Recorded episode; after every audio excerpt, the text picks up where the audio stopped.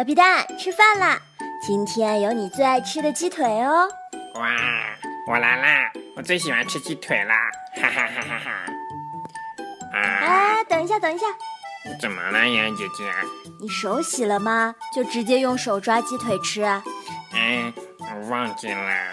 今天得给你讲个故事，长长记性。吃东西前洗手。今天天气真好，小伙伴们在院子里开心的玩扔沙包游戏。午饭时间到了，美美老师让大家去洗手吃饭。小伙伴们积极地排好队，在水池边洗手。只有琪琪偷懒的将沾满泥土和灰尘的小脏手在肚皮上随便蹭了蹭。就去吃饭了。琪琪坐在饭桌边，伸出黑乎乎的小手，准备去拿三明治吃。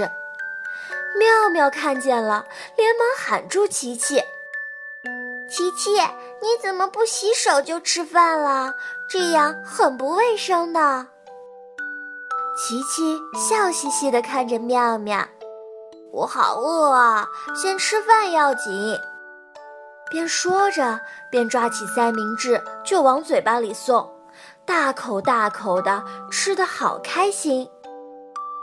到了睡午觉的时间，琪琪的肚子突然疼得厉害，妙妙很担心，赶紧找来露露医生帮忙。露露医生给琪琪吃了药，并告诉琪琪：“琪琪。”你会肚子疼啊，是因为你不洗手就吃东西了，细菌就跑到你的肚子里捣蛋喽，这就叫病从口入。琪琪一听很生气，原来是细菌在捣蛋。琪琪让妙妙和他一起把嘟嘟召唤出来，嚷嚷着要找细菌算账。琪琪对嘟嘟说：“我想找细菌理论，可是细菌太小了。嘟嘟，你能帮我把它们变大吗？”嘟嘟想了个好主意，他用神奇的放大镜对着琪琪的小脏手，细菌果然出现了。妙妙问细菌：“是不是你们的小伙伴跑到琪琪的肚子里去了？”细菌们兴奋地回答：“是呀，谁让琪琪的手那么脏？”琪琪一听更生气了，他决定想办法把手上的细菌们都杀死。琪琪跑到了太阳底下，高高的伸出双手，想用阳光打败细菌。结果细菌们觉得很暖和。可是琪琪却晒得发晕。琪琪发现阳光晒不死细菌，于是他又换了个办法。琪琪跑进屋里，把双手伸进冰箱里，想把细菌们变成冰块。可是才过去一会儿，琪琪就觉得好冷好冷，手都快冻僵了。结果细菌们却说冰冰凉凉的好舒服。琪琪又失败了。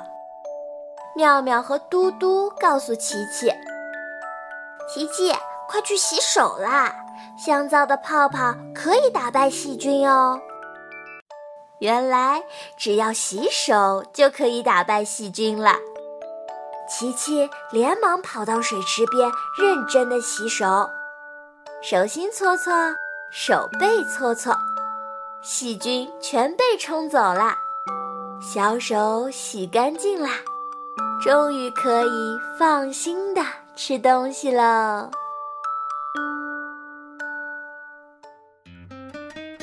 小皮蛋，还不快去洗手？知道啦，我可不要像琪琪一样肚子疼，还要吃药，好可怕。那你一定要记住，每次吃东西前一定要把小手洗干净哦。嗯嗯，我的小爪子都洗好啦，可以吃鸡腿了吗？嗯，吃吧吃吧。嗯，那我们吃饭啦，小朋友们，明天见。喵喵喵喵喵，明天见。喵喵喵。宝宝巴士洗手歌。